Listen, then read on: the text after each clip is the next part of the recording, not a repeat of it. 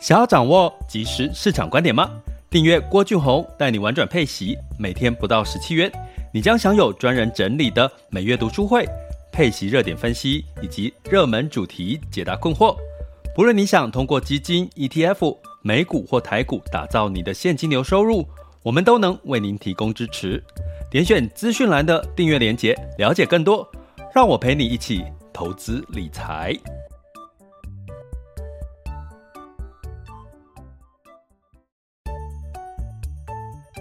想要掌握即时市场观点吗？订阅郭俊宏带你玩转配息，每天不到十七元，你将享有专人整理的每月读书会、配息热点分析以及热门主题解答困惑。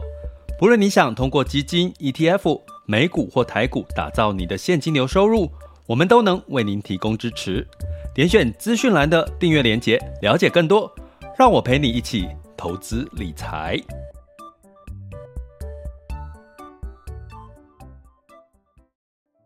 亲爱的学员以及听友们，大家中午好、下午好、晚上好。今天来到四月二十六日，四月份要过去了。那这一周有跟各位提醒过，是科技股哦，美股科技股的一个财报周，所以市场波动会加大哦，所以基本上是可以呃平常心看待哈，就是财报一公布，好的就会所谓波动加大，有可能会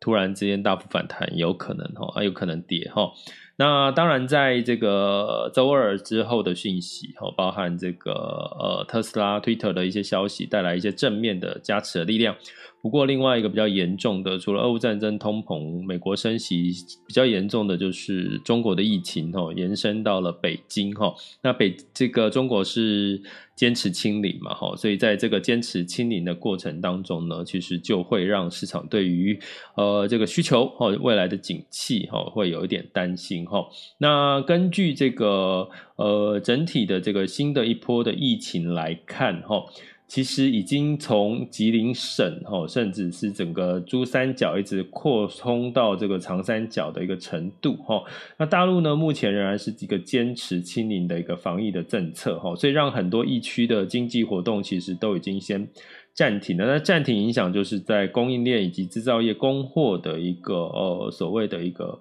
一个影响。那影响大不大？我其实在前几集已经跟各位提过了，中国封城其实。后续的影响是大的哈，因为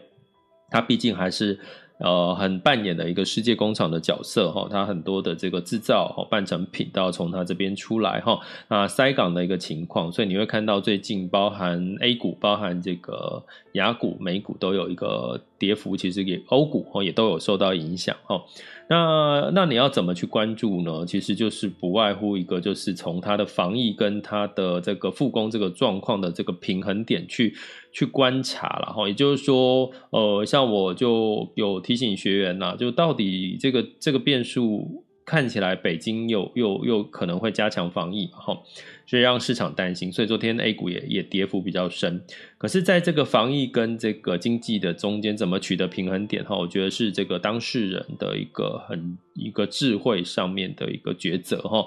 所以呢，这个防疫政策哈，坚持清零哈，这个动态清零的这个政策呢，会不会有松绑？哦，就是考量到经济。如果一旦有松绑的可能性，可能就会让市场一个比较大幅度的反弹，哈，尤其是以 A 股的表现，哈。那目前呢，哦，像最近期在这个中国是做这个所谓的降准，哈，那这个降准的力道有限，哈，所以其实基本上，就算它再次的，呃，就是呃，为了主升，像最新的消息是这个中国为了主升这个人民币，呃，主贬，哈。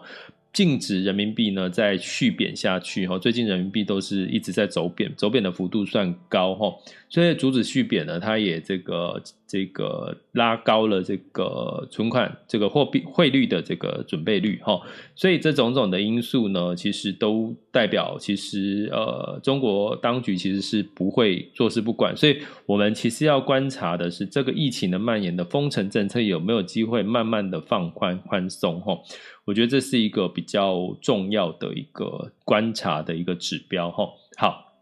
那讲到疫情这件事情呢，呃，其实这段时间呢，有一个事情我一直在看哈，媒体就是防疫保单这件事情。那疫情严重哈，那大概一天确诊人数已经来到五千多人，然后那目前还在上升趋势段。从过去呃其他国家的经验，大概要一个月到两个月才会从高峰往下走。哦，一个月到两个月才会从高峰往上走哈，所以呢，最近呢，呃，你可以做些什么准备哈？我先跟各位稍微闲聊一下哈，再来进入到我们今天的主题。这个主题我也是 想了很久，我要不要讲？但是我因为今天看到媒体有两篇的报道，让我觉得我也应该要从消费者跟业务员的角度来讲讲话哈，因为都是从金管会、从这个保险公司哈，或者是所谓的保险学者专家他们的看法。那我觉得应该要从消费者跟业务员的角度来讲讲看法，我觉得才公平、才客观齁。那所以我在讲之前，我讲讲一下这个防疫的，先讲一下我自己认为的防疫的重点哈几个。第一个，戴口罩齁，口罩其实大家知道，现在有一种口罩，其实它的这个病毒的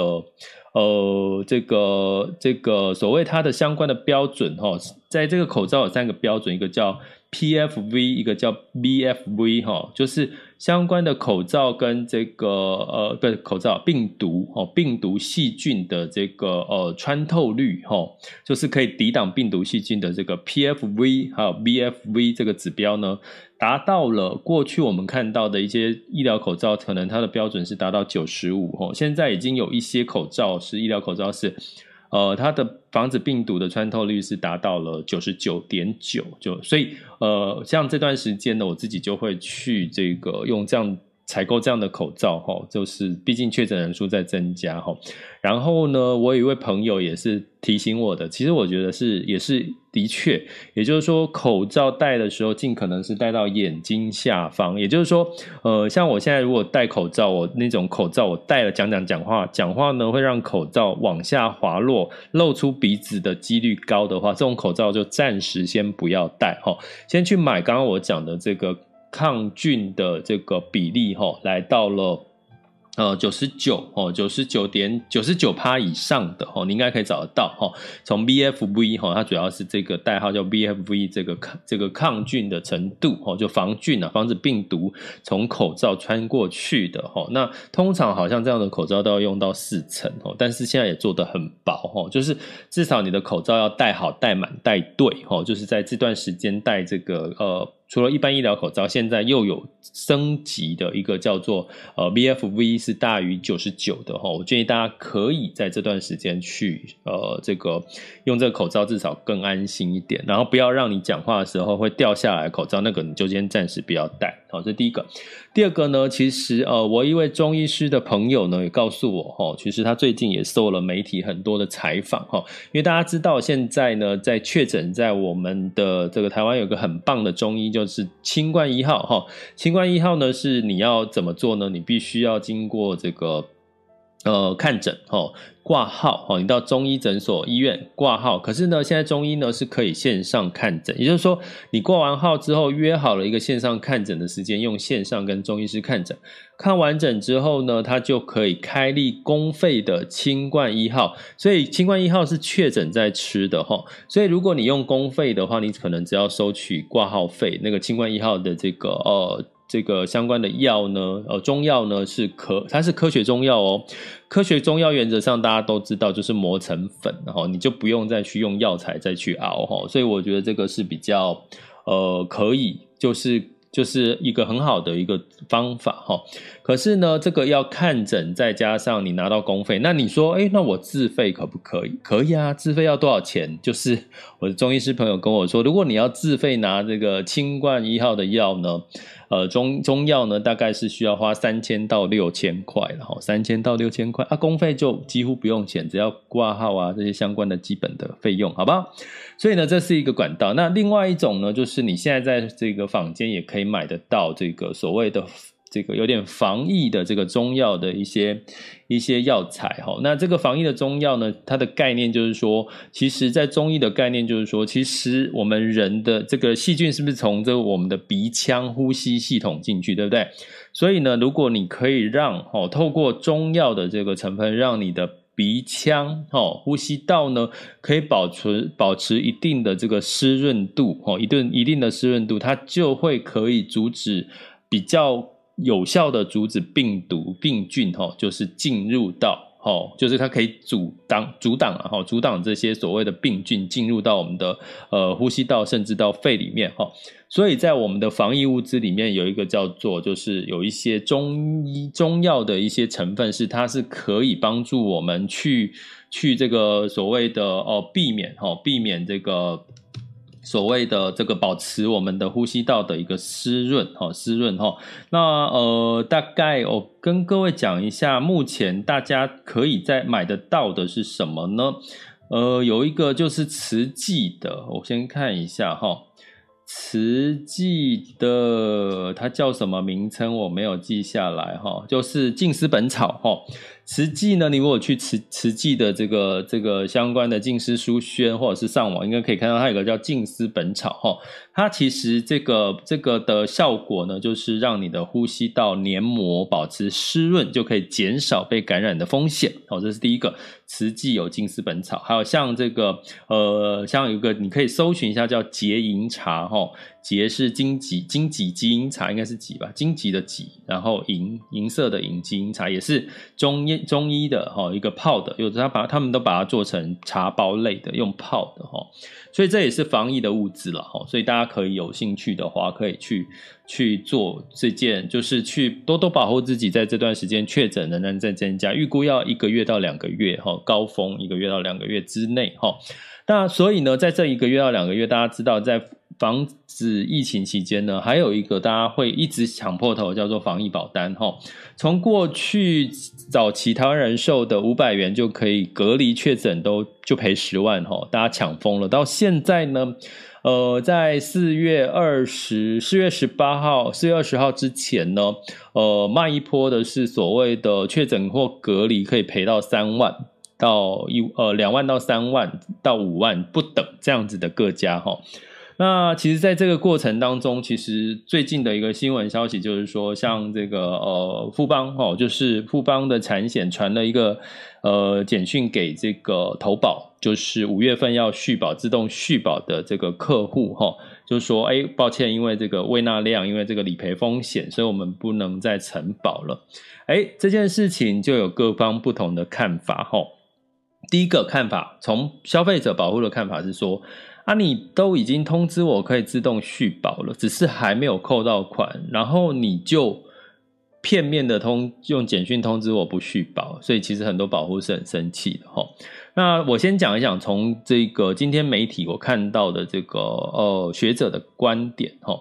呃，他提到说，防疫险不该是产物保险的乐透，也就是说，其实我们一般所谓的消费者呢，认他认为一般的消费者，其实这个时候买防疫保单是希望呃赚取这个确诊或隔离的三万块到五万块。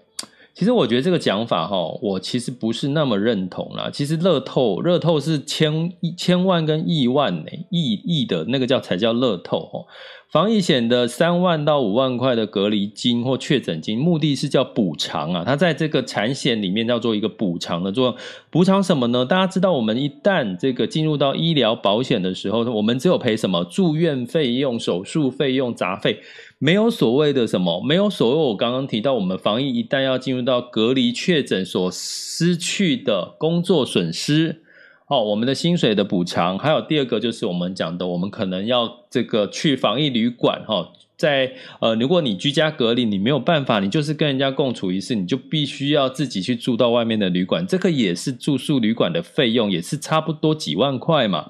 所以，所以这叫乐透吗？这叫产险保险的乐透吗？我不认为耶，我认为。这不就是我们防疫险基本上补足我们？我过去在节电视节目上，常常人家问我防疫险要不要保，我们有医疗险，要不要保防疫险？其实，其实防疫险最大，我建议要保的原因是。它有一块是医疗险没有的，就是一旦进入到隔离或确诊，你就必须要去别的地方。去别的地方呢，你可能所衍生的，我刚刚讲的失去新新收入，或者是这个额外的花费，的一个补偿哈，所以这这不就是产险跟人寿保险的不同吗？它有一个补偿的一个功能哈，因为医疗险没有所谓的补偿哈，它通常是实支实付的一个概念，所以从这样子的一个概念的话，它并不是一个产险、产物保险的乐透，而且它不是赔一百万、两百万、三百万，它只是赔个几万块钱。说真的，其实消费者保护真的是为了几万块钱，他就这辈子就可以。就可以就是安享，就是拿到这几万块，他就可以安享天年吗？未来就不用工作了吗？其实并不是。好，那我讲回来的一个重点就是说，那所以到底这中间，那当然金管会也说话了哈，我必须金管金管会也说话哈，金管会说到一件事情呢，就是说，诶，基本上呢，你现在哈，如果呢你是哦买了防疫保单哈，而且呢自动续保之后，而且已经缴了钱了哦，也就是说政府已经扣到啊，不是政府了哈，保险公司已经扣到款，诶，他就必须要承保哈，他就不能跟你说不续保哈，就是有效件。其实这是对的哈，就是在保险法的规定呢，所谓两造的契约的签立呢，是必须要保险公司跟这个所谓的投保人哈两边呢签订契约，并且缴交第一期的保费，就算这个保险契约的生效哈。那现在的争议来自于说，在最近的这个争议，保险防疫保单之乱呢，是来自于很多人呢是呃五月份生效哈，五月份。才续保的哦，它不，它是续保，它不是新保件哦。它五月份续保，它是自动续保，而且保险公司通知它自动续保，所以呢，他也通知他，而且说，诶，他通知说，诶，我自动续保之后呢，会续保日前一个礼拜会去你的信用卡扣款。好，他都已经这样子去告诉消费者跟保护了，请问在座的各位，或者是你是保险业务员的话，你的下一个动作会是什么？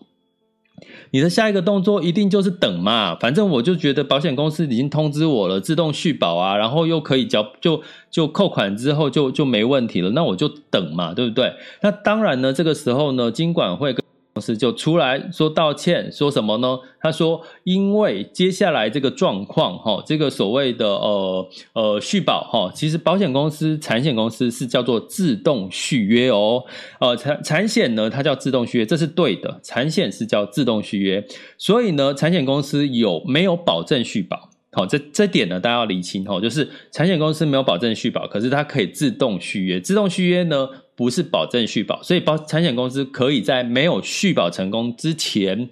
不续保，这也是产险公司的权利。到目前为止也都没有错哈。现在这个是就是说你五月的件哈，到目前为止你虽然勾自动续保，可是你还没有缴保费，所以从金管会跟这个保险公司的角度，好像他们是对的。好啦，那接下来来了哈，那我们来从消费者跟业务员的角度来看这件事情哈。诶，可是呢，在这段时间四月二十号之前呢，其实保险公司是通知保护，甚至是通知保险业务员说，诶，五月份的件哈，诶，当然在这段时间大家会不会问保保护会去问业务员说，诶，我五月份的续保，我要续保有没有问题呢？那这个时候，业务员会去干嘛？会跑去问保险公司说：“请问一下，我的客户呢，勾自动续保，那请问一下，他保五月份的保保险有没有问题呢？续保有没有问题？”这个时候，如果保险公司回复说没有，只要五月份他自动续约了，而且他扣款成功没有问题，就会自动续保。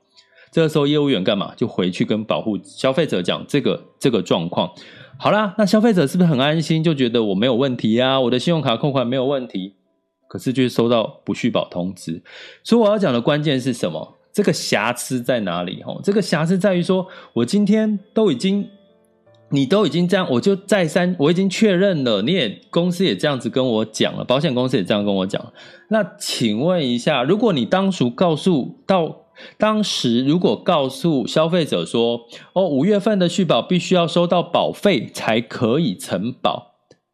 那。通常这个时候消费者会做什么事？赶快先缴保费，或者是他就不缴，没关系，我不要了，我就不缴，对不对？至少我有选择权。第二个，在四月二十号当下那段时间，其实还有很多选择。对于消费者来讲，他还有很多选择，也就是说，他这 A 家保不了，他可以保 B 家，可以保 C 家，他还可以去新保别家的保单，对不对？所以呢，基本上重点是你确。从保险公司去告诉业务员，然后业务员告诉保护说：“诶，这个这个呃没有问题的，你五月的件只要是有续保，而且还下公文有续保。”好，自动续保扣到款就没问题。那保护没有做任何可以采取应变或者是选择的动作啊，不是吗？所以呢，这造成了啊，所以呢，所以从金管会的说法、跟这个学者的说法、跟保险公司的说法，所以这些五月份自动续保的这些消费者，哦，或者是他就要鼻子摸摸吗？他就要鼻子摸摸吗？其实。重点是在于这个，我觉得是流程的一个瑕疵。所以，什么叫流程瑕疵呢？从公平的原则，所以也就是说，如果你今天在四月二十号之前你是新买的防疫保单，你就生效了。听懂我听懂我意思吗？如果你今天是新建新买的这个防疫保单，你不是已经。高关了，已经跟保险公司高关的这个防疫保单，我是续保的哦，我是续买的客户哦，我还待遇还比我现在新买的还差。我四月我四月那个时候我买的，我反而得到了一年的保障。可是我续的去年续的，到现在我却却乖却却必须要认自己认认认认知自己是没有保障的吗？所以我要讲的比其实不是保险的这个。呃的问题，而是在于流程的问题呀、如果你说你在这个过程当中，你有告知消费者，或者说哎不续保了，那至少至少提前告知的话，至少我在四月二十号之前、十八号之前，我还有选择权，我去尽量想办法去保别家嘛，又不是只有你这一家有，不是吗？所以我要讲的是，这整个流程，我觉得是让这些后续。本来就已经自动续保，但是还没有扣到保费的，就要被闷，就就就很闷吗？就要就是他们的问题吗？我是觉得从消费者跟业务员的角度呢，其实是我觉得真的是连我自己都会觉得愤愤不平，愤愤不平哈。那好了，那就有有我们来想说，那到底这个做这件事情，产险公司就会倒吗？他投保续保到五月，五月这些自动续保件就让它生效，因为你已经。告诉消费者，告诉业务员说，这个续保件只要五月份扣到款就会生效了。难道你就把这些这些你之前承诺过的事情做到，你没有做到就会倒吗？还是你就是可能会赔钱？那你赔一年的钱就怎样？做生意做企业不是就会有赚钱赔钱吗？不就是这样吗？所以，我们来看呢、其实，在产险公司或者保险公司呢，其实都有一个叫做什么呢？叫做一个提拨的准备金。哦，提拨的准备金这件事情，哦，我来给各位看一下。啊，稍等我一下，我电脑有点慢。好，在这个财产保险法里面呢，他说保险业在计算保险费率必须要提存哦各种的准备金哈。那在这个财产保险对于自留业务的提存特别准备金，包括重大事故特别准备金、危险变动特别准备金、特殊需要而加提之特别准备金哈。也就是说，在保险法的各种准备金提拨办法里面，哈，这个修正日期是一百零一年的二月七日，哈，大家可以到金管会的网站可以查到第八条，哈，财产保险业，哈，对于自留业务提存之特别准备金，应该包括我刚刚讲的重大事故特别准备金、危险变动特别准备金、其他特殊需要加提的特别准备金。所以呢，在保险规定里面，本来就是有针对，不管是人寿或财产，都必须要针对这些。万一突如其来的风险、巨灾风险，提拨一部分的准备金。好，就算他这一次因为这个状况会造成亏损，可是他有准备金，难道光一个这样的事件，保险公司就倒了吗？如果这样的一个事件，保险公司马上就倒了，那？我们消费者不就更要害怕吗？更要害怕保险公司，如果一旦发生这样子的一个确诊的人数的状况，就要倒。那我我讲回来，消费者的信心何在啊？消费者该有信心，我要缴了二十年，我缴了一辈子保费，就是担心我万一发生事情的时候，我我要有一笔钱可以理赔。现在现在这个流程有瑕疵，然后。是因为说，因为风险哦，因为产险公司有这个风险，因为确诊人数一直增加，我们都可以理解啊。所以我们理解的是说，你只要告诉我，我在还没有生效之前，告诉我我不续保了，我不能续保给你，因为风险。那我觉得所有的消费者都可以接受，可是关键是在于消费者问了你，你告诉业务员，业务业务员告诉消费者说：“哦，只要你在五月份自动续保，只要在七天之内扣到款，你就可以生效，没有问题。”你先跟消费者这样讲，哎，你先跟业务员这样讲，哎，结果吃闷亏的是谁？消费者，消费者来骂业务员。啊，结果结果，保险公司就是一句道歉，保险公司就是道歉，金管会就出来说了一个很官方的说法啊，到底所以呢，就是金管会的说法就是你只要哦续保自动续保，虽然被通知了，可是你保费还没有缴，哎，就就就可就就可能不算数，你保费缴了，哦，金管会的说法是你只要保费缴了。好，我我我还原一下重点了哈。金管会的说法是，你只要自动续约，然后呢，你保费已经在已经缴了，那保险公司就不能不承认，这就是我讲的条件。好，所以呢，从这些的一个条件来看呢，其实其实我要讲的是说，嗯，其实我其实是想要从，因为媒体很多都是从学者、从金管会、从保险公司来看哈。我今天。其实我我觉得 podcast 我我很喜欢做 podcast 的原因是我可以真正的去讲讲我我觉得我看到的一些数据跟看法了哈，所以防疫保单之乱，我们今天其实从消费者跟业务员的角度来看这些重点哈，那看起来这个媒体的声量呢，普遍都是倾向于就是应该消费者必须要摸摸鼻子。那如果说你是目前遇到这个状况的消费者，其实我我觉得就是你。觉得还是该争取的权益，就是说你要申诉哦，或者是不管透过金管会，或者是透过哦保险公司，我觉得你觉得哦有什么样子的一个呃，怎么样子的角度可以哦，就是适度的去伸张你的权利哈，我觉得还是可以去尝试看看，好不好？好，这是我最后给各位的结论。这里是郭俊宏带你玩转配息，给你及时操作观点，关注并订阅我，陪你一起投资理财。OK，接下来呢，进入到我们第二阶段，四月二零二二年四月二十六日全球市场盘势轻松聊。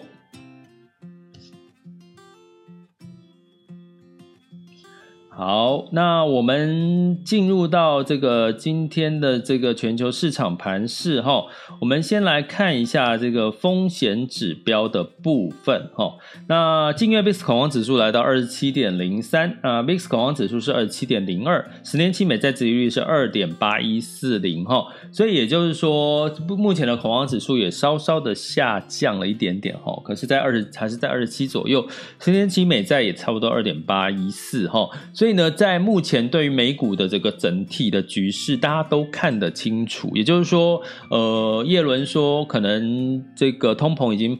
到顶了，或者是这个科技股的财报的情况，大家可能大概多少可以预期一下。那或者是升息的节五六月份的升息节奏，其实联总会也都说了哈。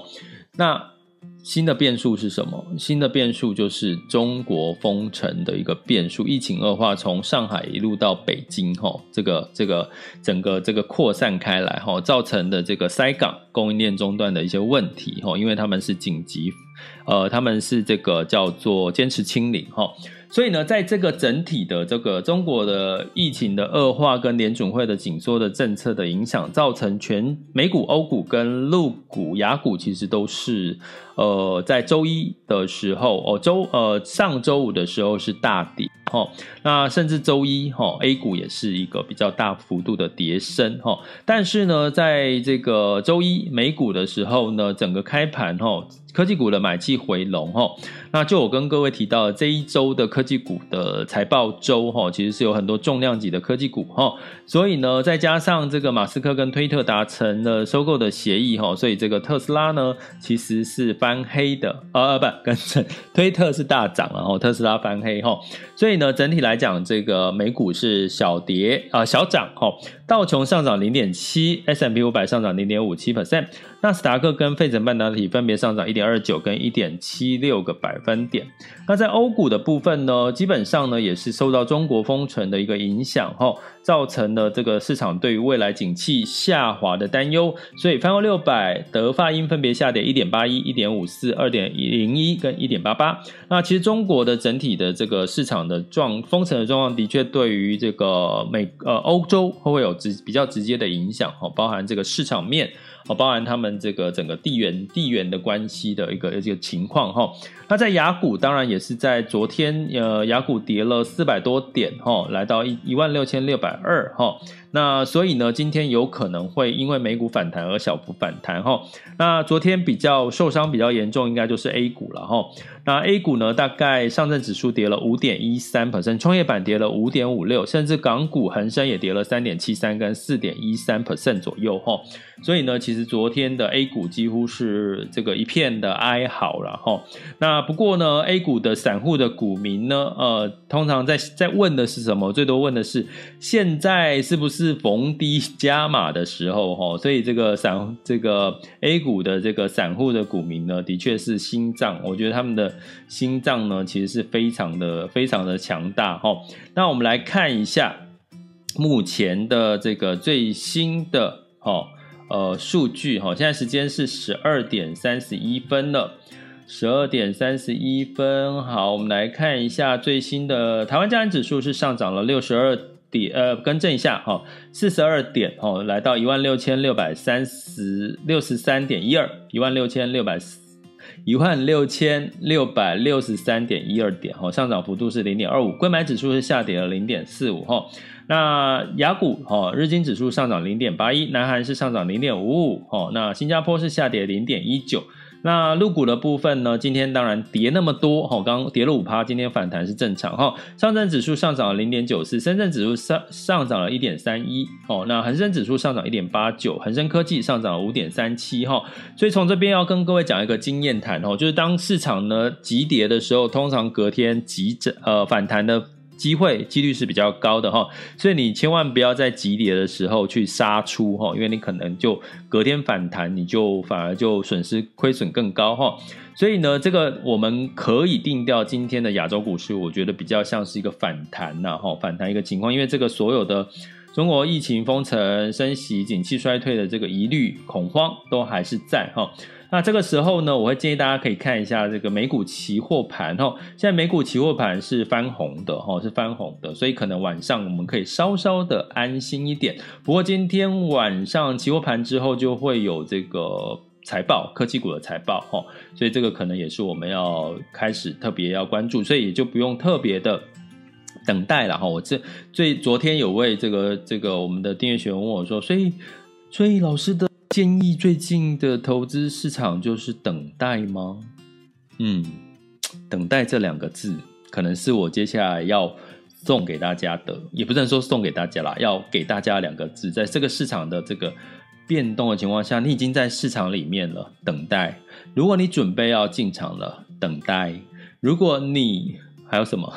就只有这两个嘛，哈。所以等待是最近最好的投资策略，好吗？哦，请稍后哦，哈，这周至少等到这些财报嘛，重量级的科技股财报，好不好？好，那我们来看一下其他的哈，在能源的部分呢，呃，基本上哈，这个布兰特原油下跌一点六，来到一百零六点六五美元每桶，哦，一点六 percent，哦，那整体呢，当然因为中国疫情封城，大家担心市场。对于能源的需求降低，包含贵金属也是一样哦。贵金属黄金呢，也是下挫了这个两个 percent，来到一千八百九十六美元哈。所以呢，就如呃，我们简单的逻辑推论，就是说，其实，在市场景气已经开始慢慢往下走，中国封城，其实能源跟这个原物料可能呢，就是慢慢可以做一些分批出场的一个机会点哈。那在汇市的部分呢，呃，基本上美元指数呢，其实是哈。美元指数呢是来到了一百零一点七三二五，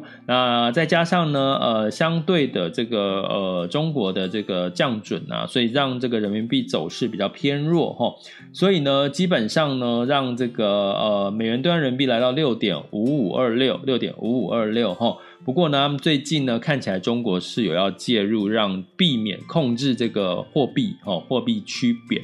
因为货币趋贬就会让更多的资金流出哦，流出这个市场哦，所以呃，目前在中国的人民银行做的事情是在。呃，调控这些货币，哈，让这个货币的跌势，哈，人民人民币的跌势收敛。那这这当然对于你已经这个在投资 A 股的人呢，是比较可以安心的一件事情，哈，是好事，哈。那美元兑换日元是一百二十八点一二，美元兑换日元是一百一十八，一百二十八点一二，美元兑换台币是二十九点三二，哈。所以目前看起来美元走强的趋势，哈，其实是正在进行当中。可是呢，通往走强到一段时间，可能接下来也不会再持续的飙高了哈，因为会记得一件事哈，汇率不不是拿来预测的哈，汇率是透过各国的央行去控制，控制的目的是要维稳经济，好吗？是要维稳经济，所以不要特别去预测这个汇率的高低哈，但是你可以简单的知道方向在哪里，其实就好了，好吗？这里是郭俊宏带你玩转配息，给你及时操作观点。关注并订阅我，陪你一起投资理财。我们下集见，拜拜。